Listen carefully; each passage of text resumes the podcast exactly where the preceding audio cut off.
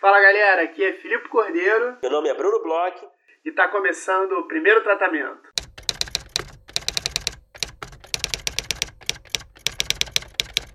Fala Brunão, tudo bem? Fala Filipe Cordeiro, tudo bem contigo? Tudo ótimo. É, tô sabendo aí que o laureado BO que ganhou prêmio recente, vai ter uma exibição aqui no Rio, né, Bruno? A gente, você já teve em São Paulo, já teve uma aqui no Rio faz um tempo que eu até fui, e vai ter mais uma agora, né, Brunão? Sim, sim, o senhor está corretíssimo. O, o BO é um filme que eu escrevi e produzi com grandes parceiros, vai estrear em maio oficialmente no circuito, mas agora no começo de abril vai ter uma sessão especial, espécie de pré-estreia, né? Na PUC Rio, no dia 2 de abril, às 9 horas da manhã, na sala K102, vai rolar esse, essa sessão e um debate também, logo depois. É um, faz parte, a sessão faz parte ali do, do ciclo de, de eventos organizado pelo Sérgio Mota, que é um querido professor da PUC. Então eu convido todo mundo aí, é aberto. É uma sessão com debate que vai ser aberto. Então todo mundo pode ir, você não precisa ser aluno da PUC para entrar. Então estão todos super convidados, né? 9 horas da manhã. É, não sei se é o horário ideal para assistir. é um filme, mas, mas com certeza é, será muito divertido. Eu estarei lá participando do debate também, junto do Daniel Belmonte, do Pedro Cadoro, os diretores do filme. A Clélia Bessa, professora da PUC, e também distribuidora do filme, vai participar também. E, e também é, certos atores do elenco, a gente não sabe ainda direito, mas o George Salma deve estar lá. Enfim, eu não posso confirmar ainda todos os nomes, mas enfim, queria fazer esse convite aqui, aproveitar que o Felipe falou aqui, introduziu a questão. Então, no dia 2 de abril na PUC. Tá certo? Tá ótimo. Bruno, sobre o horário de 9 horas, é... eu, quando, quando aluno da PUC, já vi muito filme nesse ah, horário. Ah, já vi muito filme lá na PUC, porque tem muita sessão na PUC, né? Tem muita sessão com discussão e tal. E várias dessas sessões eram uma ótima desculpa para matar a aula. Ah. Eu tava lá na faculdade, dependendo do. Quando eu fiz comunicação, às vezes não tinha problema nenhum, eu não precisava assistir a aula e podia ir na sessão que os professores nem davam falta, só tinha que avisar. E ainda quando eu troquei para direito, e aí foi mais tempo ainda, é, eu já cheguei a ver filmes que teve uma época que além de, de estudar, eu trabalhava na PUC que me valiam não só não faltar a aula, mas também deixavam eu tirar um tempo do trabalho. Eu avisava que era um ah. filme, que ia passar nesse horário e tal. Então, é, esse, esse horário aí é um horário que tem aula ali, a galera tá lá no campus e tal. Eu já vi muito filme, já vi muito filme bom lá na PUC, mais um que vai passar lá. É, Se você capitalizou. Não se engane que você... é um horário. Não se engane que é um horário que tem público lá. Cara, é engraçado você falar disso, né? Porque eu lembro da minha. Eu também fui aluno da PUC, né? Eu fiz publicidade na PUC. E. Enfim, comunicação ali, a gente tinha que ver vários filmes também, muitos ótimos, claro. Mas, pô, tinha vezes que eram 7 horas da manhã, por exemplo, tinha a exibição de um filme, né? E aí veio tinha, encoraçado. Tipo, encoraçado Potemkin. Encoraçado Potemkin às 7 horas da manhã realmente é muito complicado, né? Então, não sei se é fácil para todo mundo ali estar. Tá atento, com o cérebro funcionando essa hora para assistir um filme naquele escurinho, né? Mas nove já é segundo tempo. Nove é. já é já é o segundo tempo ali. A galera que tá às nove na PUC é porque já teve uma aula às sete. Pelo menos na minha época era assim. Eu não sei como é que estão os horários hoje em dia. O cara já tá mais acordado. Bom, então que bom que você aí defendeu o horário das nove horas. Então é mais acessível. É um horário que então todo mundo já está pronto, já está disposto assistir alguma coisa. Então, enfim, tá feito o convite e espero quem puder estar lá, quem, quem escuta o podcast, estiver curioso para assistir o filme de graça, olha lá, de graça. Então, essa é a sua chance. Então fica aí o convite. É... E, Bruno, é, a gente começou finalmente as aulas na roteiraria, né? A gente teve nossa primeira aula com o Zé Carvalho e já vou adiantar aqui que foi uma coisa excepcional. Você até falou uma coisa muito engraçada ontem, a gente sai tonto assim de tanta informação. É, queria saber aí o seu sentimento pós primeira aula de roteiraria. É isso, eu adorei, Felipe. Eu adorei a primeira aula que a gente teve. A gente, nós dois somos alunos, para quem não sabe, agora nós dois somos alunos da roteiraria, da oficina de séries do Rio de Janeiro, desde a semana passada. A primeira aula foi na quinta passada. Fiquei bastante impressionado com a qualidade da aula, do material ali, do grande Zé Carvalho. Eu já esperava um nível muito alto por tudo que a gente escuta da roteiraria, por tudo que o Zé falou pra gente aqui no podcast, pelo que o Eduardo Ribeiro falou pra gente também na entrevista que com a gente. É, mas eu não fiquei decepcionado nem um pouco. As minhas expectativas foram, foram atingidas, né? o que é algo muito raro. né? Hoje em dia, né? a gente cria tanta expectativa e sempre se decepciona. Então eu gostei bastante da aula, eu acho que tem uma riqueza de conteúdo. O Zé fala, passeia por diversas escolas de roteiro, por diversos estudiosos e, e, e, e contextualiza assim de uma forma muito abrangente, sabe? Que você geralmente faz um curso de roteiro e você aprende o básico, você fica numa discussão muito básica de estrutura, né? Mas você não entra exatamente ali na origem do roteiro, da dramaturgia, é, do audiovisual em geral e também de toda a sua relação com teatro, com drama. É, é um verdadeiro passeio pela Grécia Antiga, né? Então é, a hum. gente fica meio tonto quando acaba, realmente. A gente fica meio tonto quando acaba a aula e então é uma experiência muito forte, assim. Foi muito legal. O que, que você achou? É, foi. Você falou muito bem. Tudo isso que você falou é, é plena verdade. É, a gente conversou né, com o Zé, eu já esperava muito uma pessoa com toda essa bagagem, esse estofo, essas referências, mas uma coisa que me impressionou muito também foi como o Zé é um bom professor, como ele tem uma vontade, um prazer de passar todo essa, essa, esse conhecimento. Então eu achei a aula muito dinâmica, muito interessante, no, no melhor sentido possível da palavra. O Zé ele realmente tem uma coisa especial, não só de conhecimento, não só de toda essa bagagem teórica, mas a forma como ele passa esse conhecimento é, é, é muito natural, dá para ver que ele está fazendo com muito gosto, com muita é um vontade. Apaixonado, né? É, ele, ele é um apaixonado pelo, pelo conteúdo e por passar o conteúdo. Então, assim, é, ele foi falando é, desde etimologia, Grécia Antiga, russos, etc. E ele foi falando durante a aula que as coisas iam acabar entrando, a gente ia acabar absorvendo aquela quantidade de informação, e não é mentira, é verdade. Ele vai explicando, ele dá exemplos com filmes, ele tem uma, uma forma dinâmica de apresentar o assunto que é, é, é grande, né, extenso, é todo esse conhecimento que ele tem, e é apresentado de uma forma que é super dinâmica e interessante. Eu adorei a aula, estou muito contente com esse nosso parceiro aí, Bruno. Sim, sim. O Zé é um tem um tesão por conhecimento que eu nunca vi, né? É. Uma pessoa.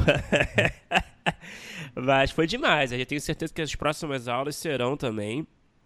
E a gente, a gente vai seguir aqui no podcast fazendo assim nossos depoimentos, contando um pouco da nossa experiência como aluno da roteiraria.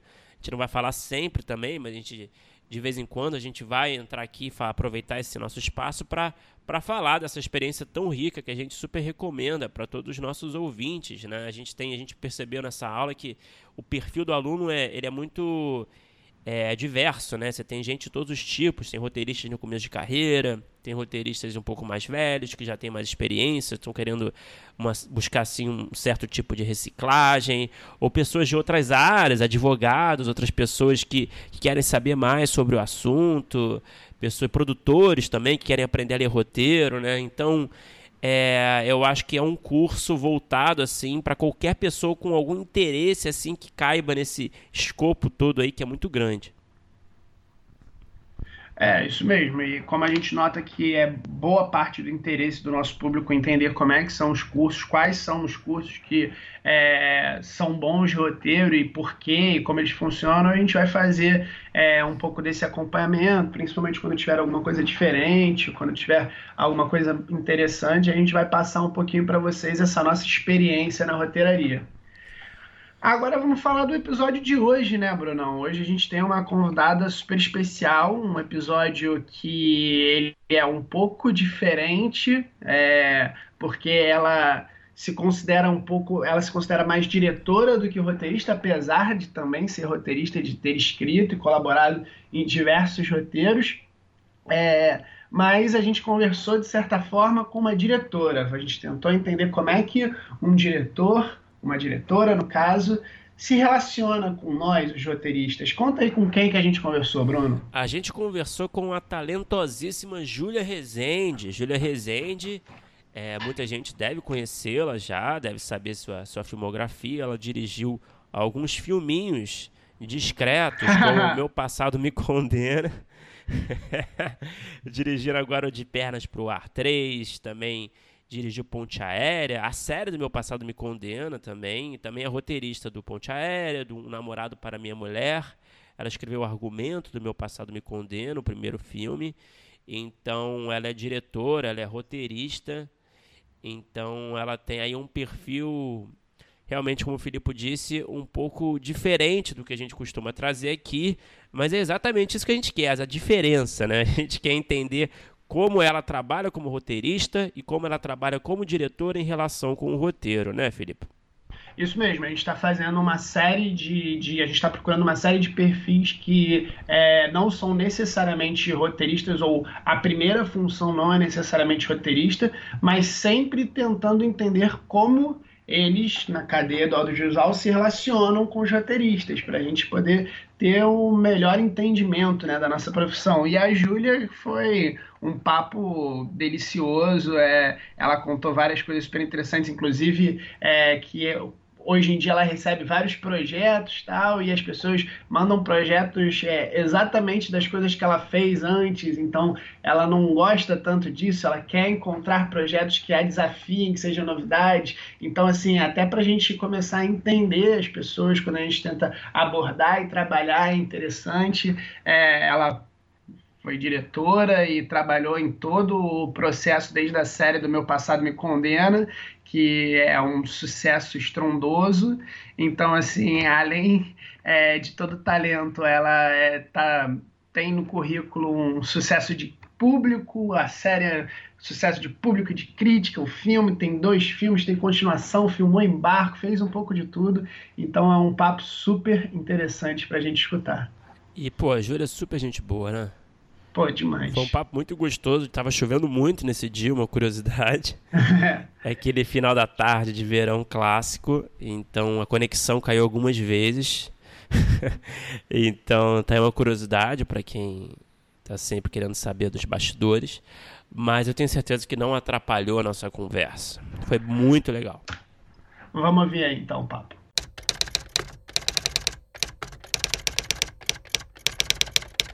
É para começar, Júlia, você você já você vem de uma família no cinema, do cinema já, sua mãe é produtora, seu pai é, é diretor, roteirista. Eu queria saber o seguinte, como é que foi a sua escolha para trabalhar com cinema? Eu imagino que ninguém na sua família tenha insistido para você ser advogada, engenheira, Sim. prestar concurso público, né? Eu acho que é. sendo uma família mais liberal, você teve essa sorte. Enfim, eu queria saber se foi, obviamente, o histórico familiar te motivou a seguir esse caminho. Eu sei que você fez história também, certo? É, como certo. é que foi esse processo de escolha? Cara, foi muito natural, assim. Eu cresci nos sets de filmagem dos meus pais, né? Sempre acompanhei, porque meu pai ainda tinha uma coisa que ele sempre filmava fora do Rio. Então, tinha muito filme na Bahia, no sertão, é, e as minhas memórias de infância são muito de acordo com os filmes dele, sabe? Uhum. Eu lembro assim, ah, isso foi na época do Lamarca, isso foi na época do Canudos, assim, as minhas memórias são bem marcadas pelos filmes. Uhum. É... Aí criança, assim, eu ia muito, lembro na época do Canudos, eu tinha 10 anos, eu passei as minhas férias todas de julho lá no sertão, acompanhando, e eu adorava, assim, achava aquilo tudo super lúdico, era meio um parque de diversões, assim. Hum. É, pô, de repente constroem uma cidade com mil casas, no outro dia eles jogam fogo na cidade, queimam tudo. Era, uma, era um mundo, assim, onde tudo era possível. Uhum. E eu achava isso mágico, né? E aí fui, é, fui crescendo e, enfim, cada vez gostando mais de cinema, comecei a também assistir muito filme. É, Festival do Rio era uma época da minha adolescência, sempre que eu tirava aquelas duas semanas, assim, que eu assistia 30, 40 filmes, eu ficava super é, mobilizada com o festival, ia ver três, quatro filmes por dia. E aí tudo isso foi reforçando o desejo, assim, de, de me aproximar desse universo e de começar a fazer os meus... Quer dizer, não os meus filmes ainda, mas de participar de filmes. Uhum. É, e naturalmente minha família sempre me apoiou, né? Não tinha nem como como alguém questionar, porque era um negócio inerente, assim, da nossa criação mesmo. Mas uma coisa meio arriscada, pelo que você contou, era meio que ame ou odeie, porque também uma criança ir viajar e encarar essa rotina aí também devia ser assim, se você não gostasse, você não ia gostar mesmo, né? É, exatamente, assim, tanto que somos três filhos, é, os meus irmãos já não gostavam do mundo do set de filmagem, por exemplo. É, Eles fazem o quê? Cada... Hoje acabou que os três estão no, no cinema. Minha irmã é editora, né, montadora, uhum. ela montou os meus filmes. E, enfim, monta um monte de filmes aí de um monte de gente. E o meu irmão é produtor. Uhum. Mas, é, mas eles chegaram ao cinema mais tarde na vida, sabe? Minha irmã foi uhum. estudar letras, o meu irmão era empresário, cada um foi fazer uma coisa e no final todo mundo veio veio parar no cinema junto, assim.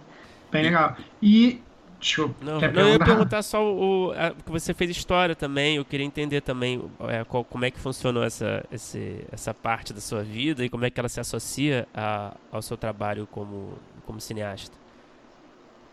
Cara, então, o que aconteceu? Quando eu tinha 15 anos, essas coisas engraçadas da vida. Um dia eu estava na escola e tinha uma, uma aula, assim, uma professora perguntou: ah, o que, que cada um quer fazer da vida? E eu falei: ah, eu quero fazer cinema. Aí, quando acabou a aula, tinha uma menina da minha turma que eu nem era próxima, assim, nem um pouco. Ela se aproximou de mim e falou assim: Ah, você quer fazer cinema? Eu tenho uns amigos que estão fazendo uns curtas. Você quer que eu te apresente? Eu falei, ah, quero. Tá bom. Aí ela falou: Ah, então tá, eles moram na Urca. Eu te levo lá amanhã.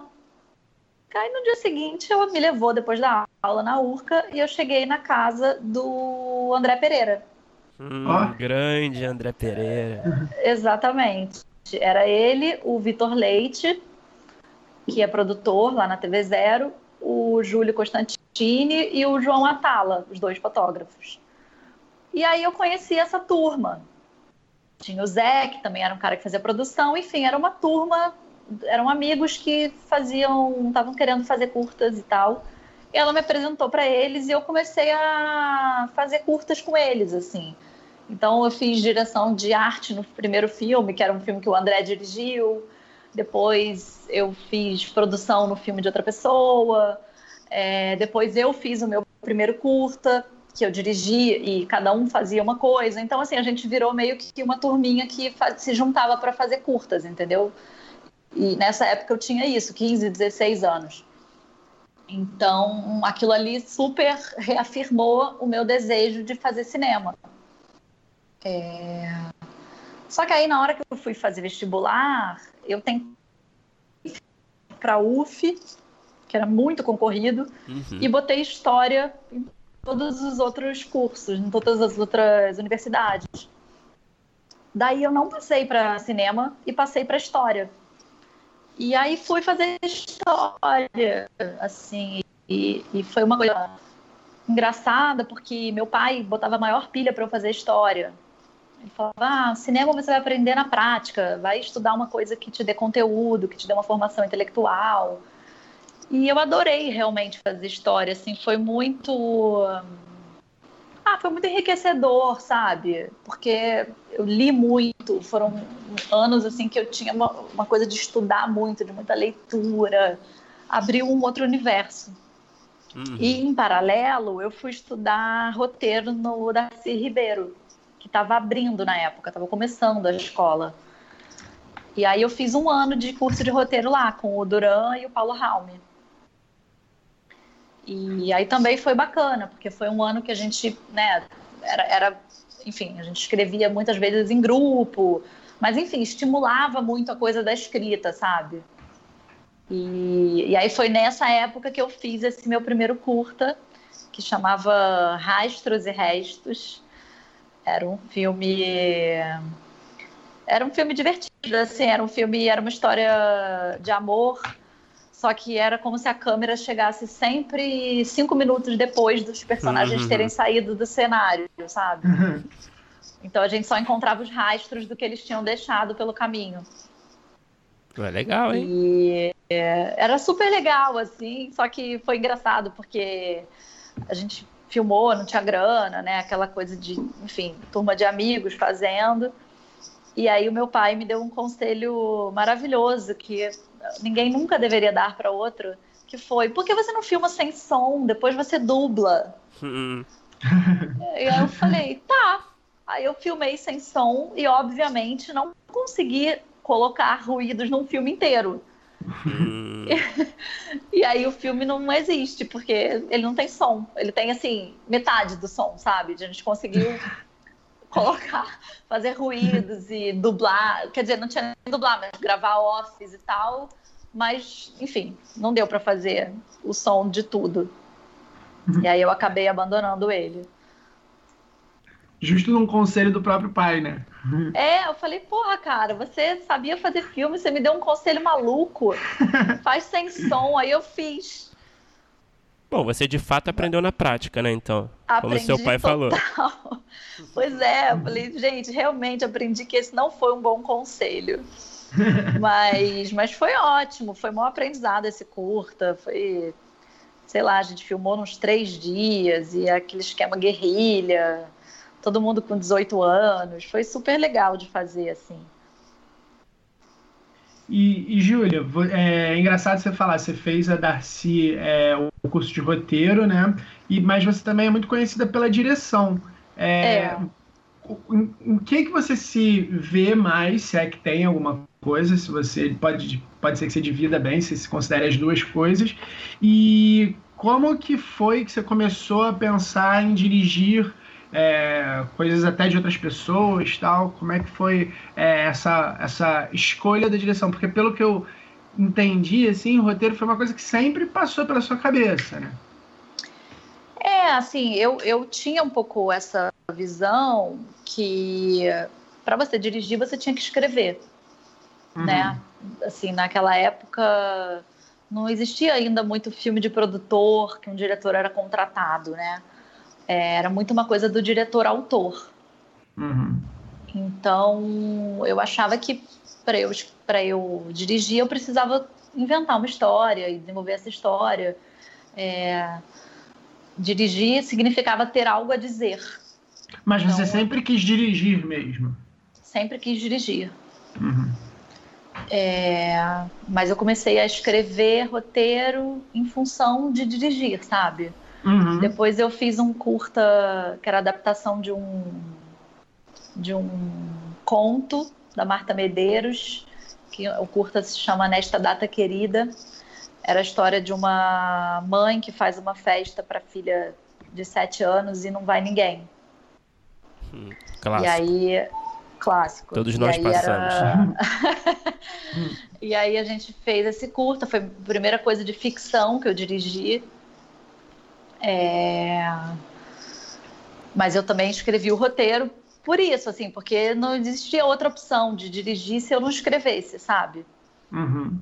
É... Mas eu, respondendo assim, eu, eu me considero diretora, não me considero uma roteirista, porque eu acho que eu é, eu, não, eu não me sinto ainda capaz de escrever alguma coisa que não tem absolutamente nada a ver comigo sabe? Uhum. Se você me encomendar assim, ah, escreve um filme sobre um personagem que mora, sei lá, no Pará e fez tal coisa. Eu não sei escrever esse filme.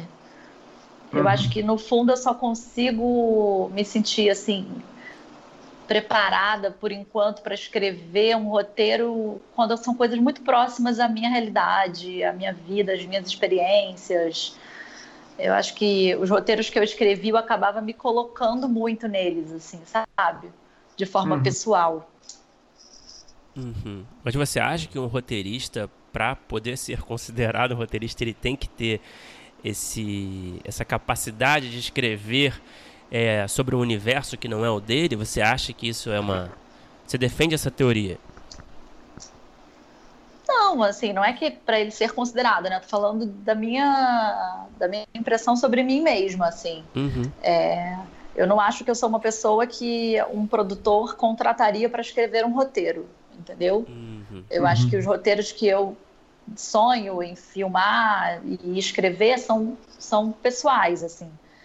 É, eu acho que um roteirista no mercado, em geral, é alguém que, né, você liga para um cara e fala, olha, eu tenho um projeto sobre tal coisa, e a pessoa chega ali, ela, por mais que ela tenha que pesquisar um universo que ela não conhece, é, entrar num assunto que ela não domina, mas ela se sente apta a fazer aquilo de uma forma técnica.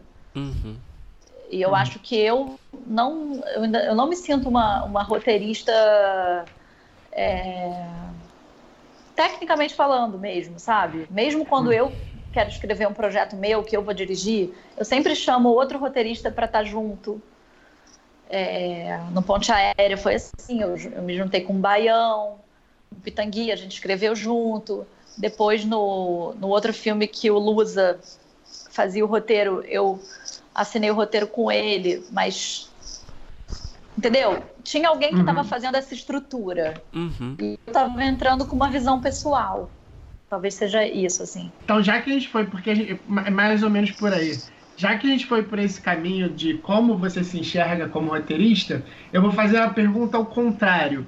Você, uhum. como diretora, e aí, por exemplo, quando você tem esses projetos que você falou um pouco, que acabou se juntando com outros roteiristas e tal, quais são os predicados que você procura no roteirista? Tem a ver com cada um dos projetos ou tem algumas coisas que você identifica assim que são assim o que você considera um, um, um mínimo assim um centro legal para você trabalhar com uma pessoa um roteirista no caso? Cara, eu acho que eu busco, assim, primeiro de tudo, estar tá com alguém que eu considere talentoso e, né, que tenha feito coisas que eu admiro, não necessariamente roteiros, né, mas uhum. que seja alguém que, que tenha um trabalho que eu admiro.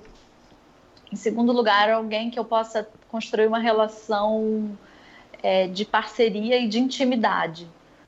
Porque, como eu disse, assim, eu acho que os meus projetos sempre projetos que eu quero escrever, né? Sempre são projetos onde eu vou colocar coisas minhas, pessoais, e eu acho que esse processo acaba sempre sendo um processo de compartilhamento de experiências próprias, sabe? De que eu vou falar da minha vida, de coisas que eu vivi, de coisas que eu passei, é, ou de coisas que eu sinto.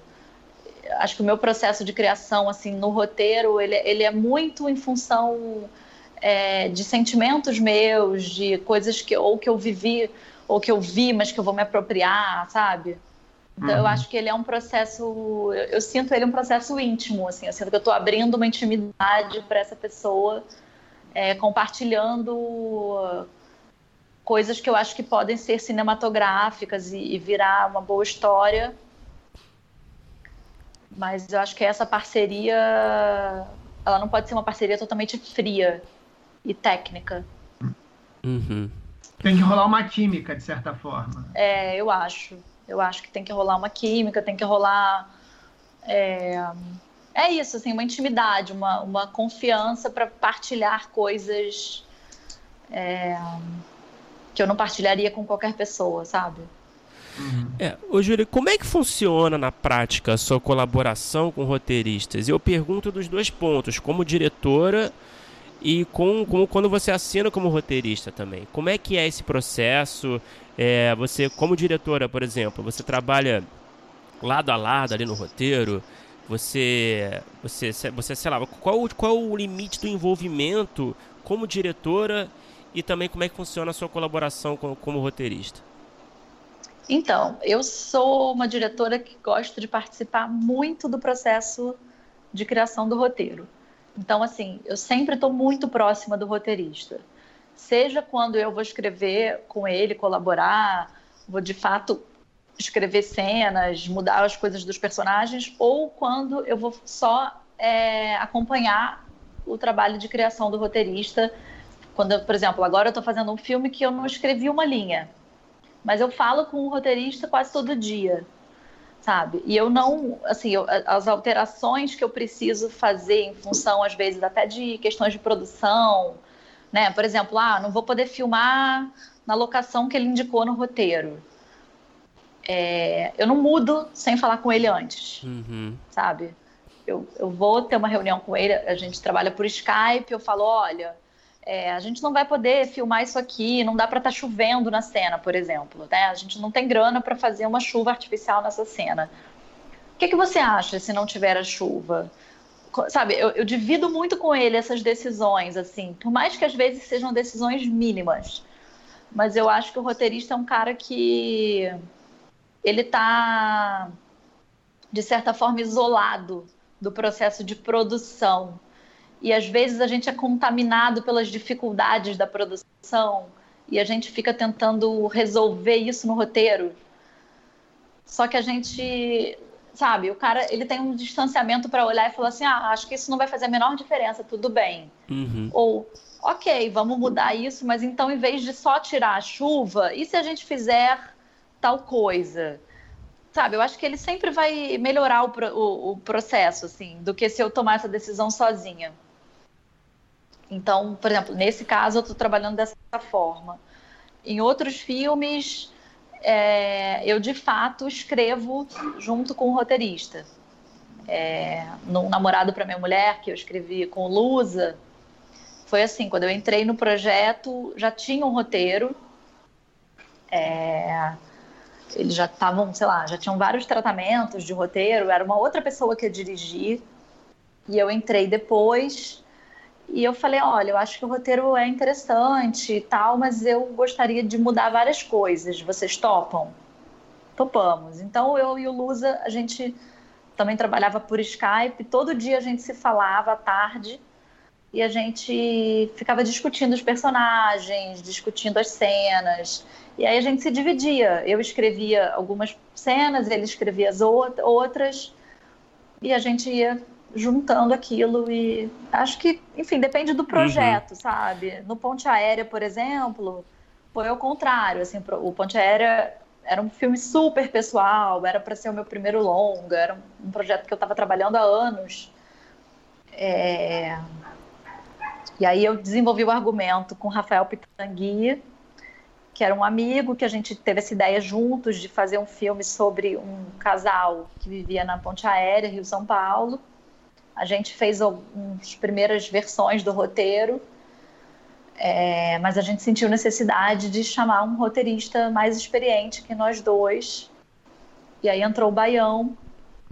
Então, assim, aí o Baião tinha um jeito de trabalhar, ele falava, ah, vamos discutir bastante os personagens, discutir o que, que a gente quer Aí ele fazia um primeiro tratamento, me mandava, eu trabalhava em cima do tratamento dele, reescrevia cenas, é, questionava algumas coisas e tal, devolvia. Aí ele fazia outro, sabe? A gente uhum. ia fazendo um bate-bola. Mas, ô Júlia, você, você defende a presença do roteirista no set como diretora? Não. Não, eu acho que o roteirista no set. Uh nas minhas experiências sempre foi lá visitar, tipo, como uma visita de fato. Oi, veio, foi, tirou uma foto, tomou café, conheceu os atores e foi embora. Eu não sinto como diretora a necessidade do roteirista estar no set para me dar nenhum tipo de suporte. Uhum. Uhum. Ah, isso é interessante mesmo. Nem, nem assim quando é um projeto mais cômico, que tem uma coisa mais de diálogo, você acha que o olhar do roteirista no set não, não exatamente ajuda naquele momento? Então, eu acho que o set, apesar de eu acreditar muito no improviso do diálogo, eu acho que o set é um lugar de execução, sabe? Uhum. Mais do que de criação. Eu acho que a criação a gente fez antes. Então, assim, a gente fez eu faço muito trabalho de mesa, a gente lê o roteiro todo mundo junto, a gente ensaia, a gente chega no set para colocar em prática tudo aquilo, sempre, obviamente, é, abertos ao que pode vir e acontecer na hora, que é a mágica do set de filmagem, né? De repente, alguém tem uma ideia incrível, um ator vai improvisar alguma coisa que ninguém imaginou antes. É, mas eu acho que o set ele é essencialmente um lugar de execução. Uhum. E eu costumo fazer uma coisa em todos os, os filmes, que é uma leitura geral. A gente faz uma leitura com todos os atores do filme, sem exceção, desde o cara que vai dar uma fala até os protagonistas. É, a gente chama a equipe principal, assim, para assistir essa leitura, para entender qual é o tom do filme. E eu acho que é sempre muito estimulante para a equipe escutar o filme e o roteirista está presente. Então, eu acho que essa é sempre uma oportunidade da gente afinar o roteiro, sabe? Ver coisas que funcionam, coisas que não funcionam. É, mesmo as piadas, a gente sente muito nessa leitura o que, que faz as pessoas darem risada ou não. Uhum. É... E eu não acho que num, num filme de comédia faria diferença o roteirista estar assim. Não sei, eu, eu pessoalmente não sinto essa necessidade.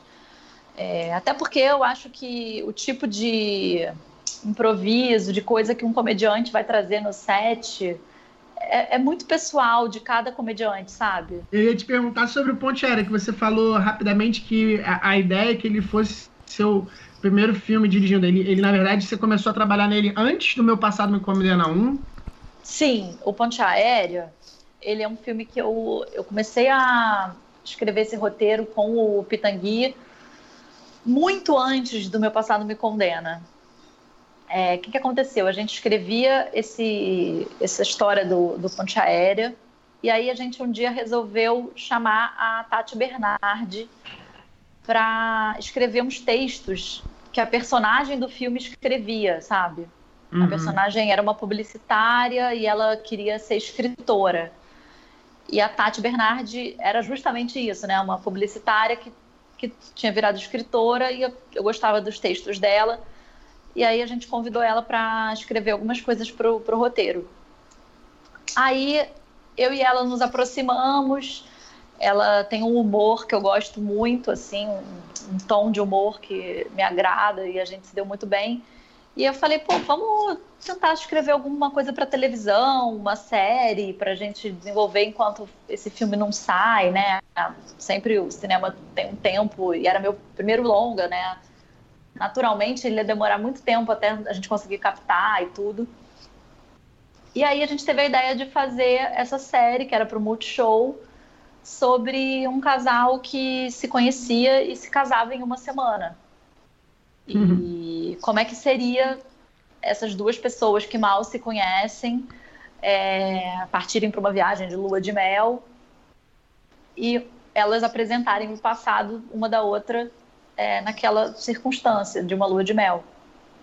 E aí, enfim, a gente começou a desenvolver essa ideia, o Multishow é, na época estava começando a produzir séries, eles ficaram interessados, eu já tinha dirigido outras duas séries no canal antes, então eles toparam, deram um sinal verde para a gente desenvolver. E aí a gente estava gravando a série, é, que a gente filmou tudo num, no sítio da minha família, lá em Taipava. Hum. Era uma época, todo mundo super jovem, assim, perrengue, era um orçamento mínimo. E uhum. ficava todo mundo, tipo, acampado na casa da minha família. Assim, era um banheiro para seis, sabe? Era aquele hum. esquema então ali aquele hotelzinho da lua de mel, na verdade, era o sítio de vocês. É, exatamente. Era o sítio da minha avó. E aí ficava a equipe toda hospedada lá e tal. É, e na época o Porchat e a Mia, eles eram completos desconhecidos, assim. O Fábio não tinha ainda a Porta dos Fundos, eles não tinham feito nada que tivesse tido muita projeção. Não tinha nenhum ego trip ainda, né? Não, ego trip zero, assim, era tipo uma galera, era, todo mundo virou uma galera. Pô, e vocês marcaram um golaço, né? Pois é, e deu super certo, né, assim, mas foi uma conjunção de fatores. E o Fábio e a Mia tiveram uma química instantânea, então foi incrível, assim. Mas isso era tipo agosto, setembro, e eu ia filmar o Ponte Aérea no ano seguinte, em março. Ia ser uhum. o meu uhum. primeiro longa. Só que aí um dia, quando a gente estava terminando de gravar a série, lá em Taipava, o meu telefone tocou e era minha mãe falando: Olha, veio um produtor argentino aqui na Morena. Ele fez um filme num navio na Argentina e ele está querendo vender o know-how dele para a gente fazer um filme num navio no Brasil, porque a empresa dos navios quer fazer um filme no Brasil também. Vamos fazer um filme no navio? Eu falei, mas que filme? É. Aí ela falou, ah, ele me perguntou se eu tinha um projeto, eu falei que eu tinha, meu passado me condena.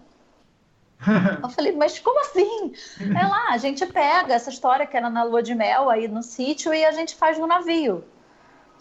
Então, foi uma reviravolta louca na vida de todo mundo, porque isso era tipo em setembro e o navio partia em março. então a gente tinha seis meses para escrever um roteiro, para captar o orçamento todo do filme e pegar um navio, entendeu?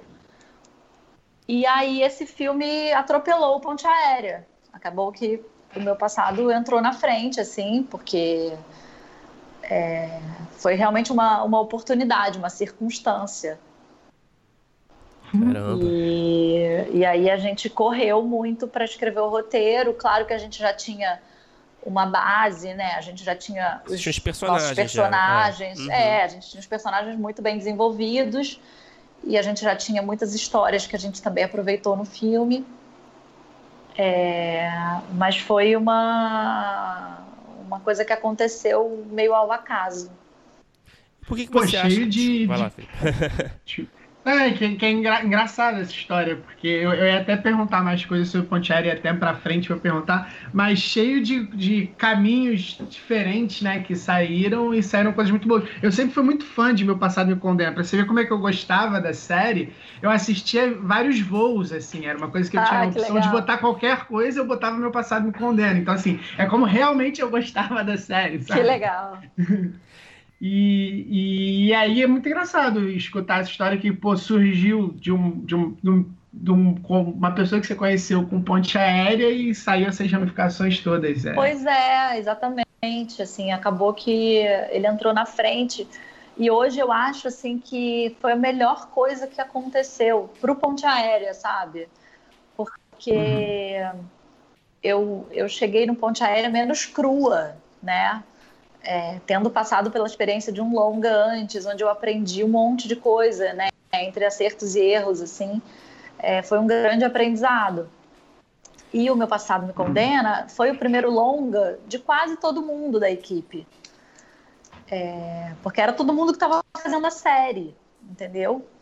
Então era uma galera, uhum. assim, tava todo mundo ali nos seus 25 anos, 30, é, mas era o primeiro longa do fotógrafo, da figurinista, é, sei lá, de muita gente da equipe. E por que, então... isso, e quando você analisa agora é, o, o Meu Passado Me Condena o filme, olhando para trás, assim, depois, não sei se quantas vezes você assistiu desde então, enfim, não sei. Acho, é, por que, que você acha que o filme deu tão certo? Em termos de público, em termos de barulho mesmo. É, cara, eu acho assim, é, a gente a gente filmou junto com o início do Porta dos Fundos. Então, quando o filme lançou, seis meses depois, o Porta dos Fundos estava no auge, né? Eles tinham. Era o primeiro ano deles, eles eram uma novidade muito grande. Eles realmente mudaram né, a forma de fazer humor, assim. Então, uhum. eu acho que o Fábio estava num momento muito especial. Fora isso, eu acho que ele e a Mia têm realmente uma química é, de casal, assim, e depois disso já fiz vários filmes de casal. Eu acho que é uma coisa. É, sei lá, Subjetiva, é uma né? mágica né? mesmo quando é. acontece, sabe? É, ou acontece ou não acontece. E eu acho que no caso deles aconteceu, assim, tinha muita química entre eles. É... Eu não sei, eu acho o filme muito engraçado. Eu, eu acho engraçado. Eu sou suspeita para falar, mas eu acho que ele tinha uma, uma ingenuidade, sabe? Uma pureza, assim. É uma comédia que meio que. Ele entrou um pouco no filão da comédia para família, né? Porque uhum. ele não tem muito. Não tem muito sacanagem, não tem muito sexo, não tem muito palavrão. Ele é um filme meio que as crianças adoram, que, sabe, todo mundo se identifica. Acho que ele, ele leva muito para esse lugar da identificação também, né, do casal. Então, mas eu não sei, eu acho que um filme dá certo é sempre um mistério subjetivo. Se analisar se gente... demais, estraga também, né?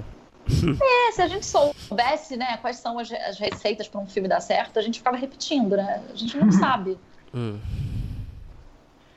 E, Júlia, é, eu ia te perguntar sobre o Ponte Aérea, que eu lembro que quando a gente conversou com o Baião sobre o filme e tal, uma coisa que tinha me chamado muita atenção na época, e me chama muita atenção, é que ele é um filme de casal e ele é um filme meio incomum da gente ver. Porque ele não é uma comédia romântica, ele é um filme Sim. de amor, ele é um drama é, tal. É uma história de amor é um, mesmo.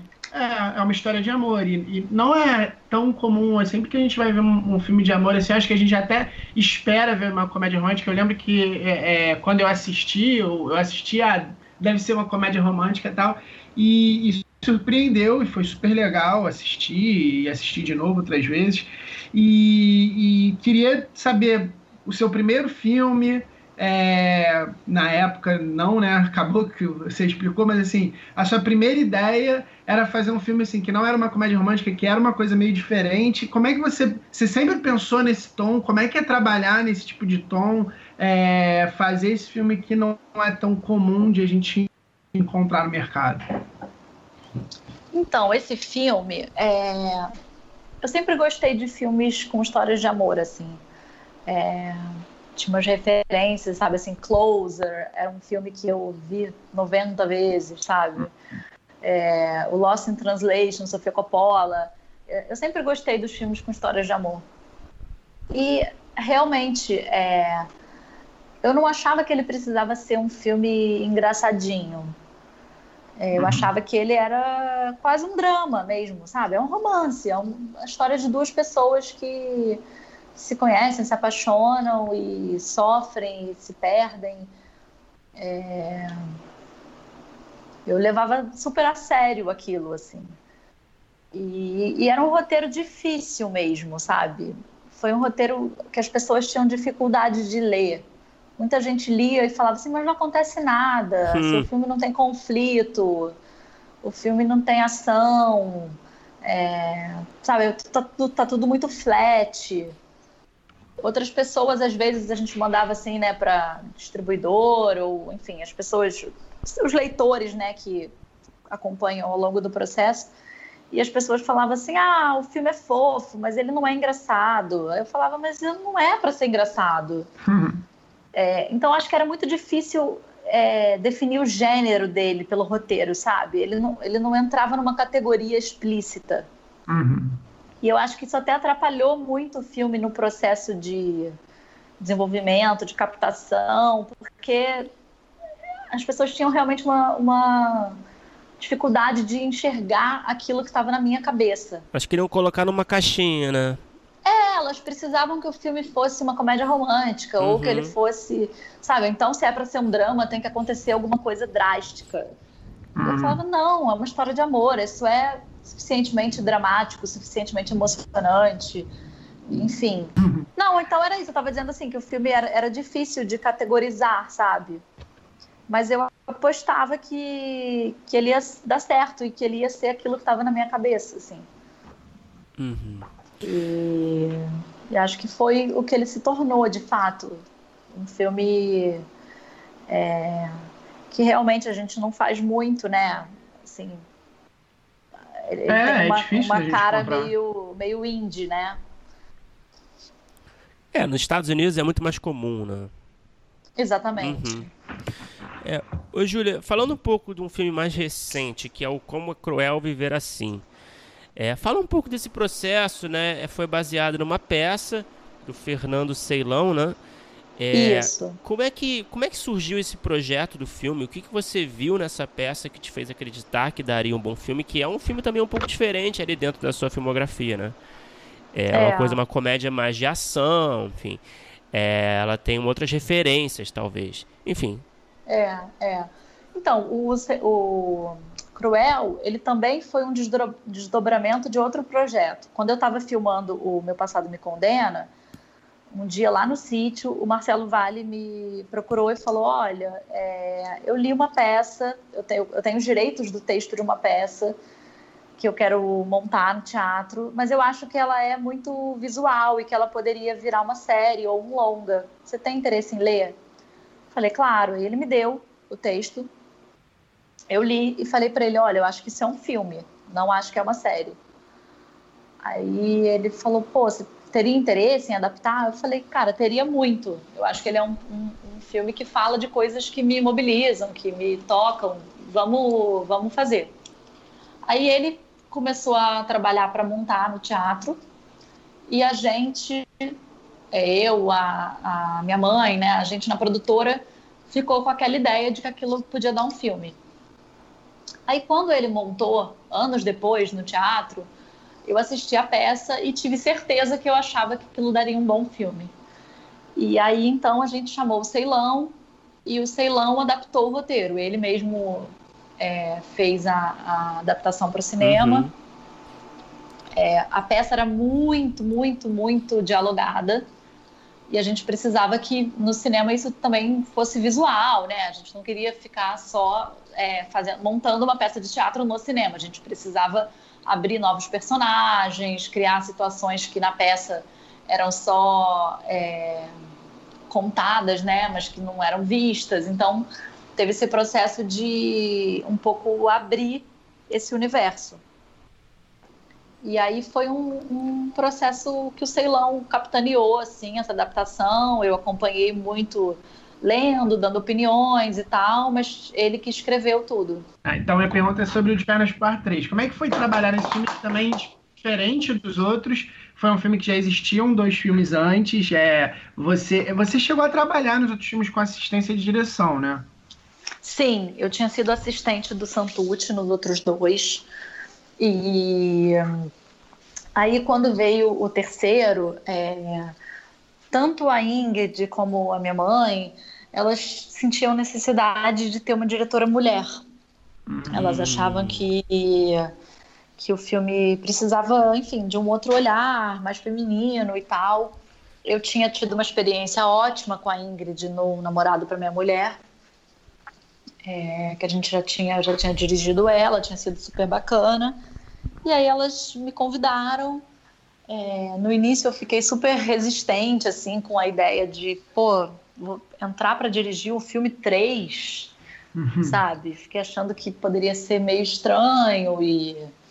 Enfim, fiquei na dúvida mesmo se aquilo ia ser, ser bom, se ia dar certo e tal. Mas aí acabou que foi ótimo, assim. Eu entrei num processo, foi acho que um processo diferente de todos que eu já tinha vivido como diretora, porque era um filme onde tinham muitas pessoas é, que eram meio donas do projeto, sabe? Uhum. É, não necessariamente a minha palavra era a palavra final sempre. Então tinha uma, uma coisa de uma negociação maior, assim. E, mas foi super interessante. O, o Sabac e o René Belmonte estavam escrevendo. É, então, mais uma vez, eu tive super perto deles no processo. A Ingrid também colabora muito, é, é uma atriz que né, ela até assina o roteiro junto com eles nesse filme. Então, a gente juntas foi tentando dar esse outro olhar é, de um ponto de vista feminino, de um ponto de vista é, que enfim, que mudasse um pouco, às vezes, até o tom das piadas, sabe? Uhum. Já que você vai sair com E aí foi isso. E, como é que é essa relação, assim, em relação aos outros filmes da, da franquia? Acho que podemos chamar de franquia, certo? Sim, É claro. o nosso Vingadores. É, como é que você enxerga essa relação de, de manter, tem que manter uma cara da, da, dessa franquia, né? Você tem que respeitar esse universo, mas criar algo novo, né? Como é que funciona? Sim. Como é que é nesse sentido? Como é que você enxerga esse, essa, foi um desafio? Ah, foi super, né? Porque é exatamente isso, assim, como é que você faz uma coisa original, mas ao mesmo tempo preservando o espírito daquilo que o público já gostou e que quer ver de novo, né? Porque você não vai ver uma franquia esperando que Ah, agora não é mais a Ingrid Guimarães, desculpa, agora é a Dani Calabresa. Hum. Né? Não vai dar, você está acompanhando aquela atriz, aquela personagem. Então, assim, é... era necessário se manter um pouco fiel ao, ao, né, à natureza do projeto, mas ao mesmo tempo a gente tinha que encontrar uma cara nova e atualizar aquilo para também não ficar só se repetindo. Uhum. Quantas vezes você assistiu os outros filmes? Cara, vocês acreditam que eu não assisti? Mentira. É, porque eu tinha feito, né, os outros filmes. Ah, sim, sim. É, então, assim, eu já tinha visto várias vezes antes. E eu fiquei numa coisa de que, assim, não adiantava eu ficar vendo de novo, sabe? Então eu vi pedaços, assim. Às vezes a Ingrid falava, ah, no, no filme 2, aquela cena. E eu ia lá e olhava aquela cena. Mas eu não quis muito ficar revendo os filmes inteiros várias vezes, entendeu? Sim, sim. Uhum. Vai lá, Felipe. É, Júlia, me diz uma coisa. Hoje em dia, projetos que vêm de terceiros, imagino que você deva receber é, muitos roteiros. É, o que, que te chama a atenção quando você recebe um roteiro assim? É, imagina até que teve um ter roteiros que você goste, mas que você não considere que são legais para você fazer e tal. O que, que você gosta em termos de roteiro que venha de um terceiro, que não seja uma ideia que você já te, esteja maturando em trabalhar, ou que você vá atrás de um roteirista com uma ideia que alguém te apresentou, uma coisa que venha de um roteiro para você direto. Cara, então, eu acho que assim, em primeiro lugar, é, para eu fazer um projeto de terceiros, né, que alguém me convide, só faz sentido se for para fazer uma coisa que eu nunca fiz. E a tendência uhum. das pessoas é me convidarem para fazer exatamente aquilo que eu já fiz. Entendeu? Ah, a Júlia sabe dirigir comédia. Vamos chamar ela para fazer uma comédia romântica, um casal. Eu falo, pô, eu já fiz isso, sabe? Um casal que é... acabou de se casar, né? É, entendeu? Assim, é, é, um lugar de segurança que eu também não estou muito interessada, porque eu estou justamente a fim de, né, de experimentar outros gêneros, de experimentar outros universos. É, Mas que, eu busco que isso que nos tá meus afim? projetos pessoais, que, né? O que, que você está afim de fazer nesse momento, assim? Ah, então, eu dirigi agora alguns episódios de uma série para o Netflix que é um drama de época, por exemplo. Uhum. Já Sabe? foge bastante. Foge muito. E eu falei, pô, que legal que esse produtor é, conseguiu enxergar no meu trabalho que eu poderia fazer isso também. Entendeu? Porque eu acho que, assim, é, a sua, o seu trabalho como diretor, é, não, não, ele não, não pode se restringir a um gênero, sabe? Pô, você pega os grandes diretores, Billy Wilder, o cara fez de A a Z, entendeu? É, sei lá, todos, né? Assim, muitos que a gente possa falar, o Coppola, enfim, Truffaut. Eu acho que existem. É, você pode ter a sua marca sem estar tá fazendo exatamente a mesma coisa. Uhum. Então, eu acho que quando um produtor se aproxima de mim com esse olhar, ele já ganha pontos. Eu já fico feliz. Falo, pô, que legal. Essa pessoa está me convidando para fazer uma coisa nova, uma coisa que eu nunca fiz. Então, um convite para dirigir um filme de terror seria bem-vindo também. Ah, por que não? Olha hum. só. Tentando é, te ajudar aqui. Que... É, mas eu acho que é isso, assim, eu acho que, por exemplo, no Cruel, é, é um filme diferente dos outros, né, que eu já tinha feito, assim, apesar dele ter humor, ele não é uma comédia no tom do meu passado me condena, não tem nada a ver. Uhum. E uhum.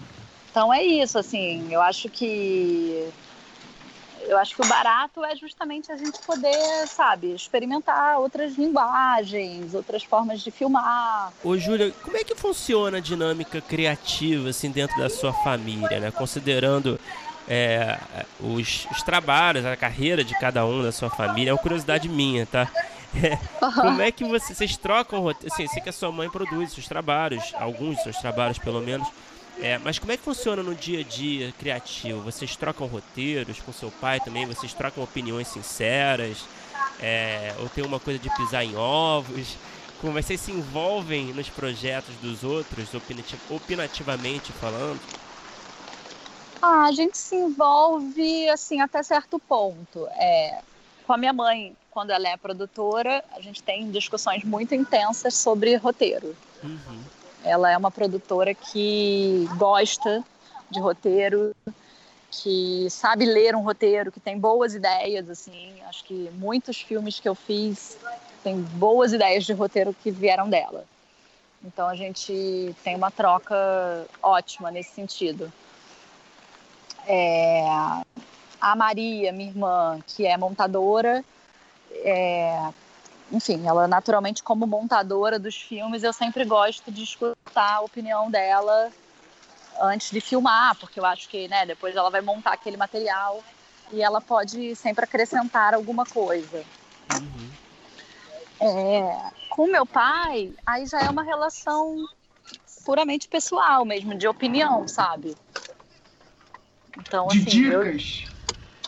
Não, de dicas não. Acho que de dicas já foi um dia, assim, quando eu era acho que mais inexperiente, eu buscava mais nele é, dicas e, e até, né, assim, uma pô, você acha que tá bom? Tinha mais inseguranças.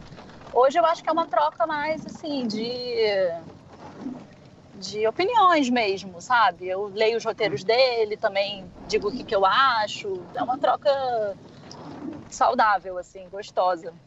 Mas os dois lidam bem com críticas mais negativas. Ah, lida, mas a gente é sempre delicada. não vou ler o roteiro de uma pessoa e falar tá uma merda, não é nada disso. É... Sei lá, eu acho que uma grande é, dificuldade, assim, quando você vai ler o roteiro de alguém, é você não olhar para aquele roteiro pensando como você faria, sabe? Como você faria, então escreve um roteiro e faz desse jeito. Eu acho que você precisa conseguir sair de si para enxergar o olhar do outro, sabe? Ô, Júlia, a gente. Bom, a gente adoraria ficar mais tempo aqui conversando com você, mas. Enfim, a gente não quer te segurar também. A gente tem um bloco final que a gente faz com os roteiristas que a gente conversa. Enfim. E aí, vamos lá. Algumas perguntas que a gente faz para as mesmas pessoas. Tá. É, primeiro, eu sei que você não se considera exatamente uma roteirista, mas, uhum. mas você tem aí trabalhos como roteiristas, ótimos trabalhos, então acho que você está apta a responder Ai, essas bom, perguntas. uhum. Vamos lá. É, qual é o melhor roteiro que você já escreveu, na sua opinião? Ah, eu acho que é o Ponte Aérea. Com a ajuda e a colaboração maravilhosa do Baião, do Pitangui e da Patrícia Corso mas acho que a ponte aérea, assim, foi. Sei lá, acho que foi também um projeto que eu fiquei muitos anos no roteiro. Depois que eu comecei a dirigir muito, é, eu sinto que eu tenho menos tempo para me dedicar a, a, ficar, sabe, parar a vida para só ficar escrevendo. É um projeto mais pessoal também, né? É, um projeto super pessoal. Eu acalentei durante muito tempo filme super importante para mim, assim. E qual foi o pior roteiro que você escreveu?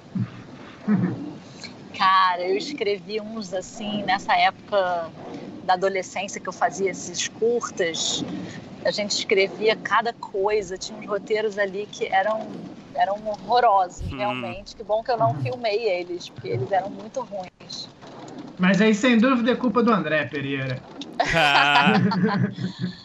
Não, mas ele, eu, ele, ele era o melhor, ele escrevia bem na época, ele sempre escreveu bem.